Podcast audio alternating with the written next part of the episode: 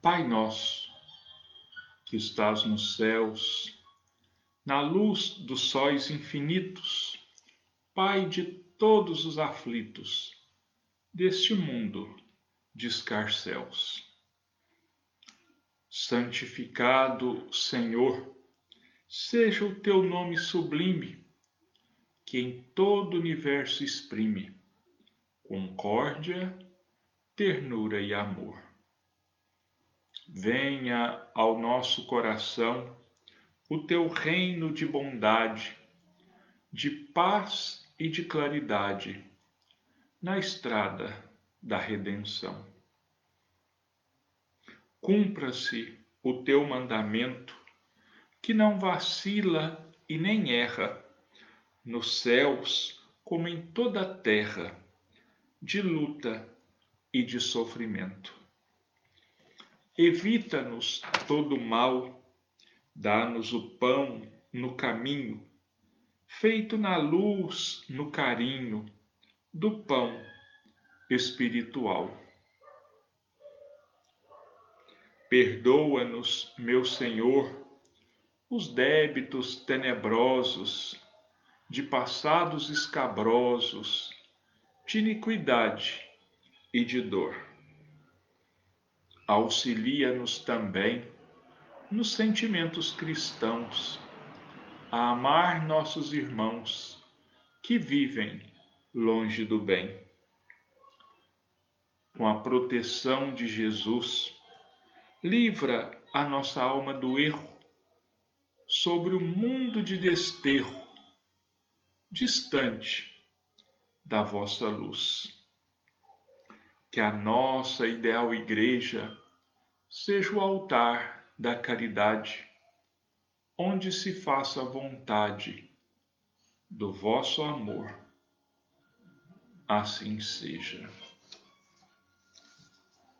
Rogando a Deus e a Jesus que nos amparem, que nos sustentem a cada um de acordo com as nossas necessidades, de acordo com o nosso merecimento, enviando espíritos amigos, socorristas a todos os lares, para que possam auxiliar, amparar e sustentar a cada um de nós encarnados ou desencarnados, amigos ou inimigos, enfermos ou sãos, que cada um de nós faça Jesus por merecer o seu amparo e a sua sustentação. Mais uma vez, nos unimos em pensamentos, em sentimentos de amor, rogando a Deus e a Jesus proteção e amparo para toda a humanidade terrena, que cada um possa receber aquilo que esteja de acordo com o merecimento. Continuando com o capítulo 5 Bem-aventurados os aflitos. Instruções dos Espíritos. A felicidade não é deste mundo. Eu não sou feliz. A felicidade não foi feita para mim. Lamenta-se geralmente o homem em todas as posições sociais isto prova, meus queridos filhos, melhor que todos os raciocínios possíveis, a verdade desta afirmativa do Eclesiastes. A felicidade não é deste mundo. Realmente, nem a fortuna, nem o poder, nem mesmo a juventude em flor são as condições essenciais da felicidade.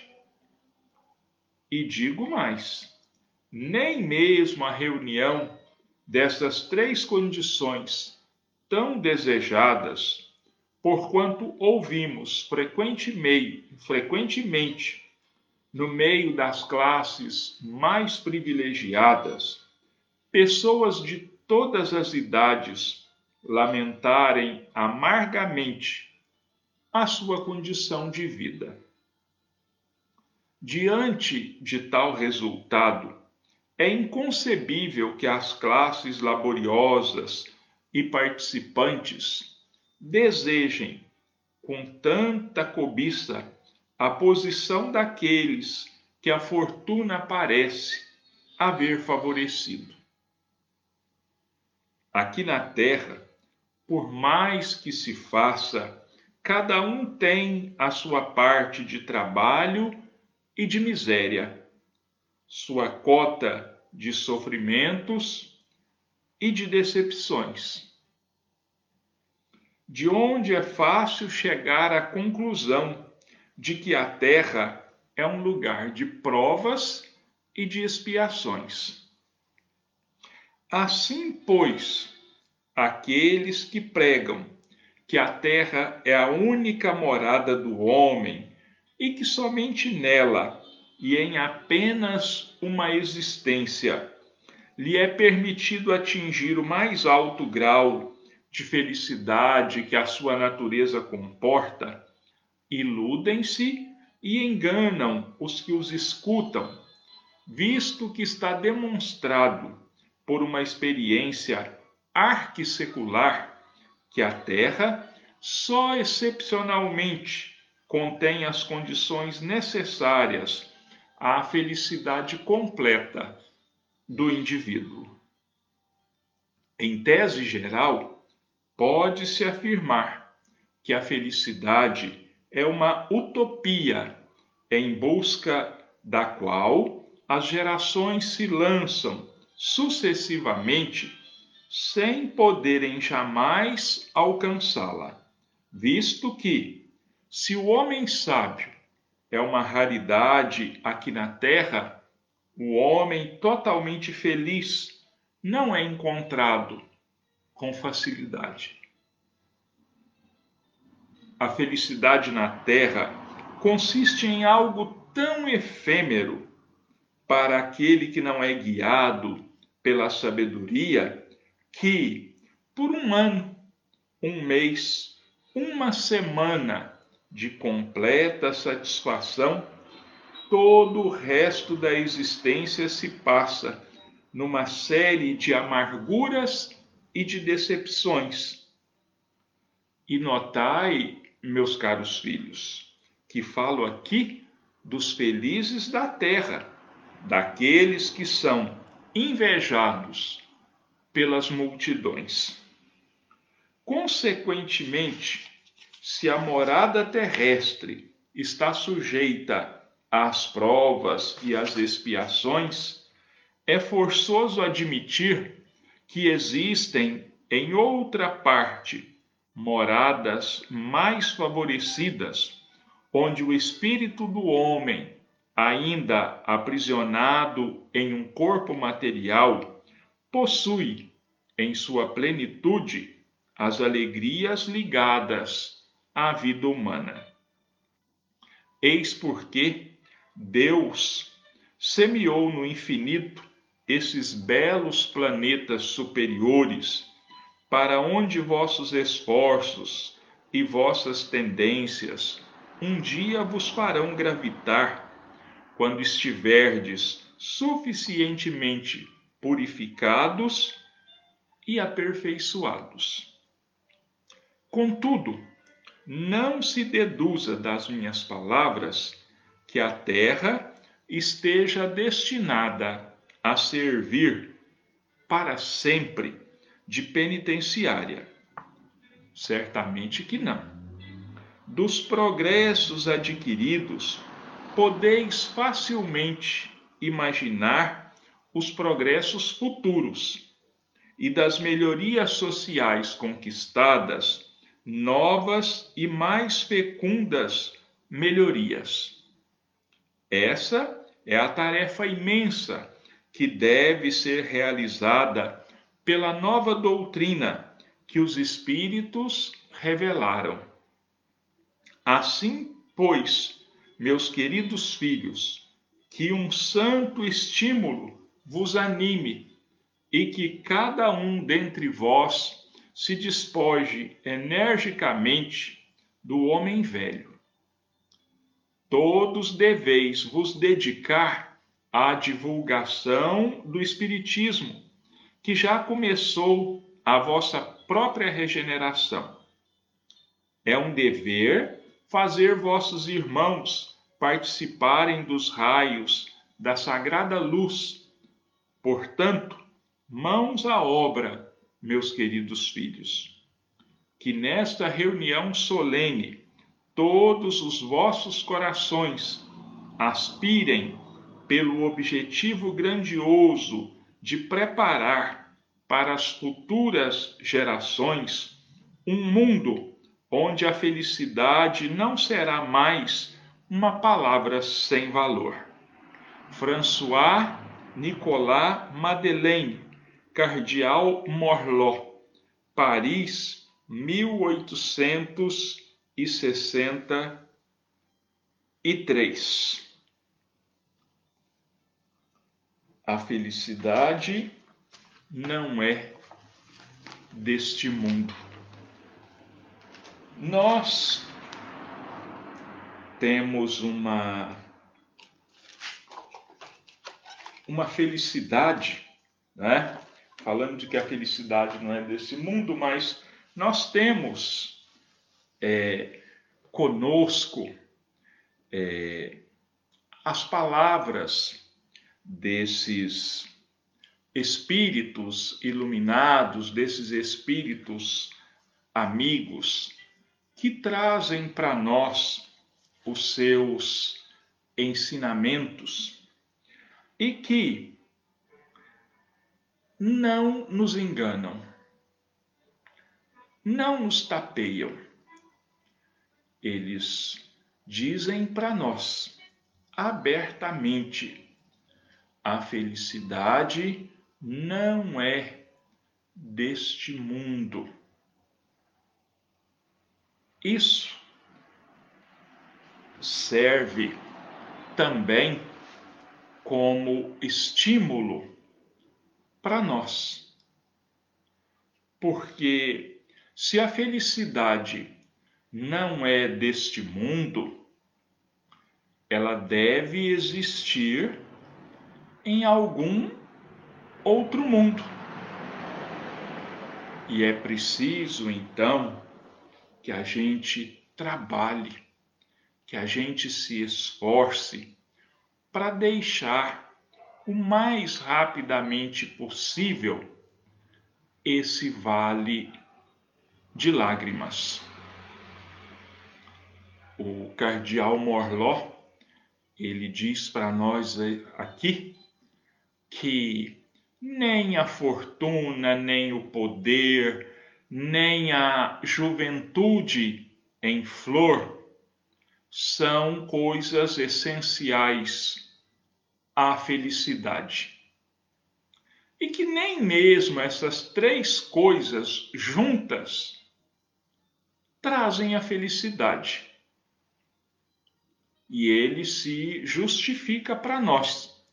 Eu estou dizendo isso porque a gente ouve nas classes privilegiadas, nas classes ricas, que são detentoras do poder, são tem muitos são ainda jovens, têm fortuna, mas deixam escapar de vez em quando. A felicidade não foi feita para mim. E não foi mesmo, porque nós vimos aqui que a felicidade não é deste mundo. E ele aconselha a todos, ele diz assim: não há então motivos, não há razões para que os operários, para que a classe dos trabalhadores invejem tanto as classes dirigentes, as classes ricas, porque a situação deles não é diferente. Eles também não são felizes. É preciso que a gente busque um pouco de alegria aqui na terra. Sim, isso é permitido, cumprindo-se com os nossos deveres materiais e espirituais. Vivendo aqui na terra conforme as leis de Deus, vivenciando a caridade, a fé em Deus, o amor ao próximo são condições, são situações, melhor dizendo, que nos trazem uma certa tranquilidade, porque, como foi dito claramente, a felicidade não é deste mundo. E ele é bem claro para nós que ele diz assim: olha, podem prestar atenção. Se uma pessoa se julga plenamente feliz um ano, um mês, uma semana, o resto da vida dela é de dores, é de sofrimentos, é de muita luta de muita luta. Mas ele também, como eu disse no começo, ele também nos tranquiliza. Ele também deixa claro para nós: olha, é, eu vou dizer uma coisa para vocês. Não acreditem nessas pessoas que se enganam e que buscam enganar os outros, dizendo que só se vive uma, vi uma vez na terra e que daqui se vai para os lugares paradisíacos. Né? Nós vamos para o paraíso, ele diz. Estão enganando-se e enganando aqueles que os ouvem. é preciso que nós nasçamos e renasçamos, rena isso, muitas vezes. Muitas e muitas vezes. E que nós sairemos sim desse mundo de provas e expiações um dia.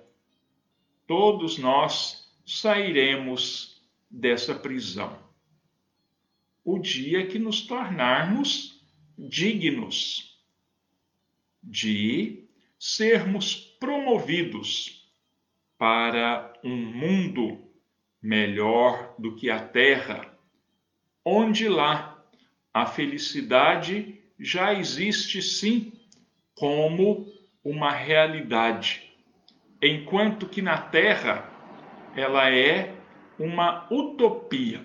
O que é uma utopia? É um sonho que jamais será realizado.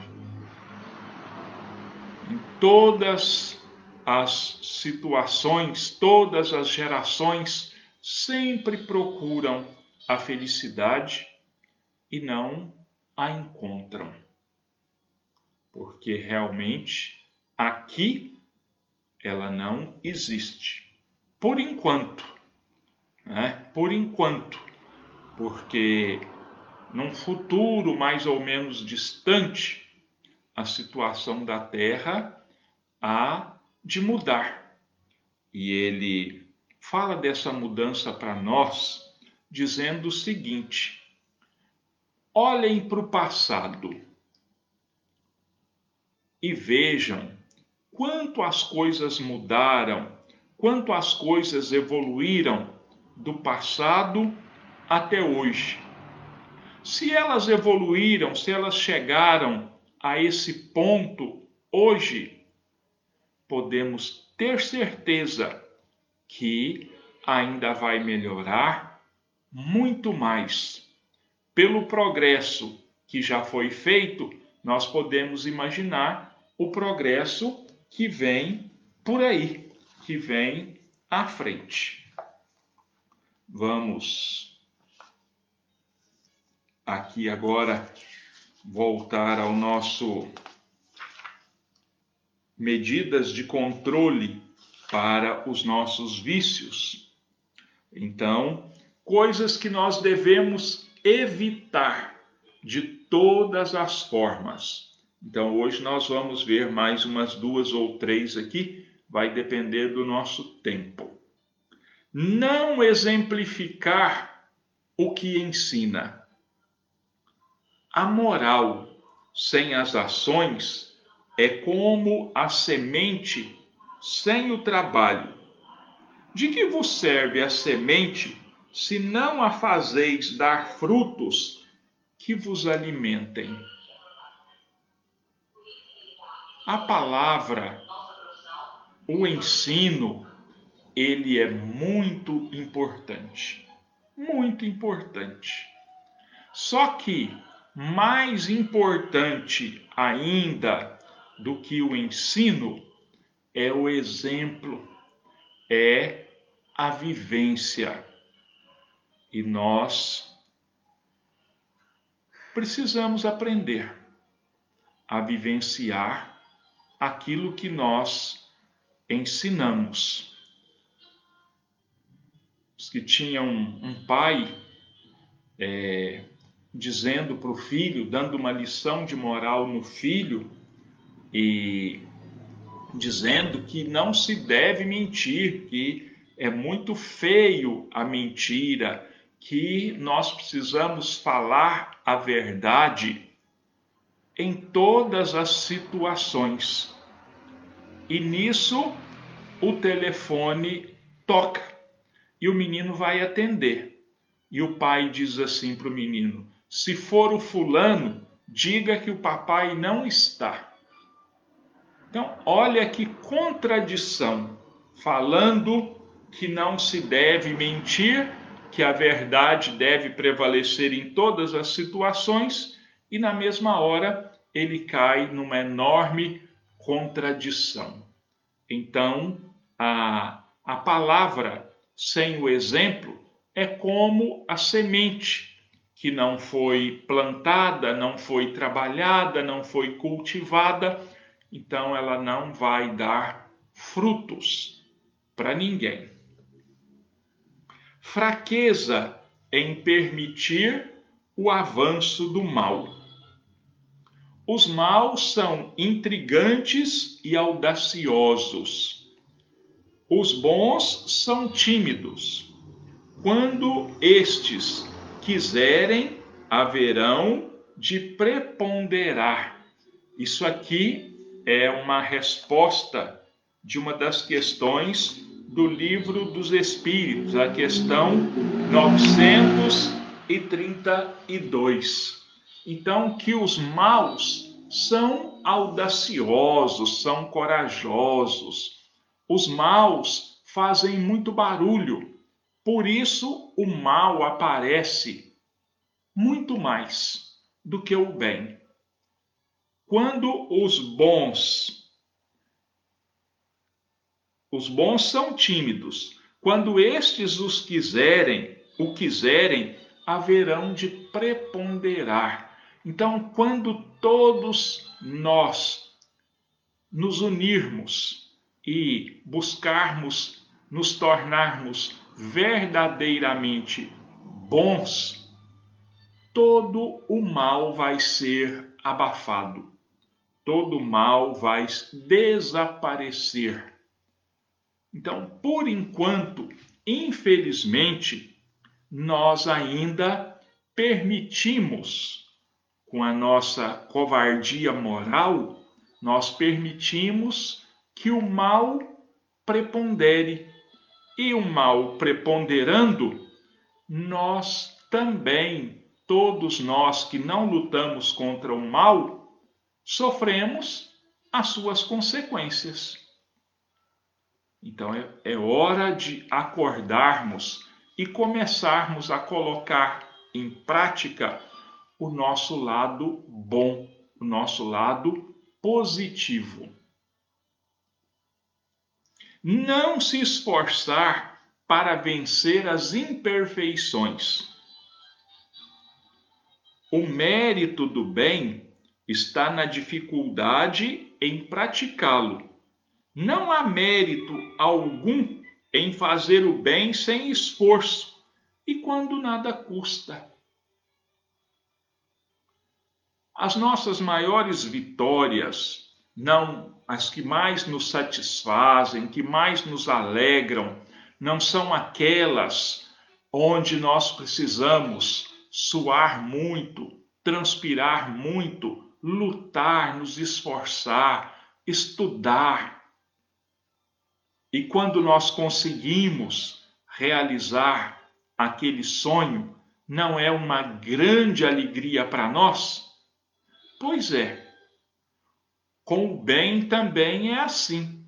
O bem que não dá trabalho para fazer, o bem que não encontra dificuldade à sua frente, ele tem pouquíssimo valor, porque ele não custou nenhum sacrifício. Então a recompensa não existe ou ela é muito pequena.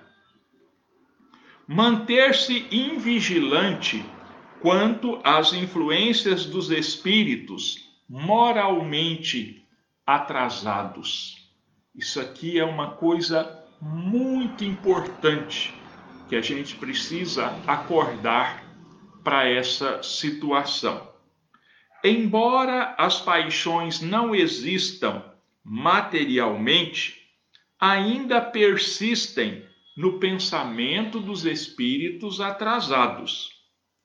Os maus entretêm esses pensamentos, conduzindo suas vítimas a lugares que ofereçam o espetáculo daquelas paixões e de tudo que as possa excitar os espíritos desencarnados, né, eles não podem satisfazer as suas paixões, aos seus desejos baixos, corrompidos, porque eles não têm mais corpo, né? Eles não não podem se satisfazer. Mas para que eles encontrem um uma determinada satisfação, o que, que eles fazem? Eles induzem a nós, encarnados, desavisados, eles induzem a nós, desprevenidos, invigilantes, e nos conduzem a esses locais onde as suas paixões são ainda vivenciadas e através de nós, da nossa submissão a, ao pensamento deles, nós buscamos, então, por sugestão deles, experimentar aquelas paixões, eles se satisfazem mais ou menos. Então, daí a origem de muitas obsessões, porque eles se valem das nossas imperfeições para poder tentar satisfazer as suas imperfeições também, os seus desejos muitas vezes imorais. Mas de que servem essas paixões, já que não têm objetivo real? De que vale eles terem essas paixões, se para eles ela não tem mais objetivo, porque ele não tem o corpo físico para desfrutar dessas paixões, para usufruir das sensações que essas paixões proporcionam. É justamente nisso que consiste o seu suplício. O avarento vê o ouro que não pode possuir, o devasso as orgias de que não pode participar, o orgulhoso as honras que lhe causam inveja e de que não pode gozar. Então, eles nos induzem também a que nós, despertando em nós essas paixões, para que nós também soframos tanto quanto eles sofrem. Para que nós também possamos cair, possamos decair moralmente, e isso para eles é motivo de grande alegria. Isso não vai melhorar a vida deles. Isso não vai diminuir o sofrimento deles, não. Mas eles têm um grande prazer em ver o nosso sofrimento, em ver que nós não conseguimos resistir às sugestões deles e nos entregamos às nossas fraquezas. Acreditar que o ambiente vicioso tem apelo inexorável. Então, uma coisa que a gente não pode acreditar é que ceder às paixões, ao vício, é uma coisa irresistível, porque não é. Nós podemos, sim, nós devemos resistir aos vícios, às paixões. E se nós nos esforçarmos de verdade, nós vamos conseguir. Quando o homem se acha de certo modo, mergulhado na atmosfera do vício, o mal não se torna para ele um arrastamento quase irresistível? Foi o que o Kardec perguntou para os espíritos. Né? É, o indivíduo nasceu e vive numa família de viciados no álcool ou na droga isso não se torna para ele uma coisa, um arrastamento irresistível que ele não vai dar conta de suportar e vai cair também no vício? Então os espíritos responderam: arrastamento sim, irresistível não. Não é irresistível se tivermos força de vontade, nós resistimos a esse arrastamento, sim. Não é porque, mesmo dentro da atmosfera da, do vicioso, podeis encontrar algumas vezes grandes virtudes. Então, às vezes, em locais de devassidão, em locais de muitos vícios, encontram-se lá espíritos encarnados e desencarnados bastante elevados que não se deixaram enganar, não se deixaram arrastar por aquela situação. São espíritos que tiveram a força de resistir e que, ao mesmo tempo, receberam a missão de exercer boa influência sobre os seus semelhantes. Então, olha, foram colocados, foram colocados ali para servirem de exemplo para aquelas pessoas que se deixaram levar para o vício. Então, é, ele tem ali uma dupla finalidade. Resistindo ao vício, ele mostra aos outros que o vício não é irresistível, que nós podemos sim nos negarmos a nos entregarmos aos vícios. Bom, nós vamos então encerrar agora agradecendo a Deus e a Jesus por todas as bênçãos dispensadas a cada um de nós, a todos aqueles cujos nomes estão nos nossos cadernos de vibração, nas nossas anotações para vibrações e preces. Vamos agradecer aos espíritos amigos que bondosamente fluidificaram as nossas águas, tornando-as em remédio para as nossas enfermidades físicas e espirituais.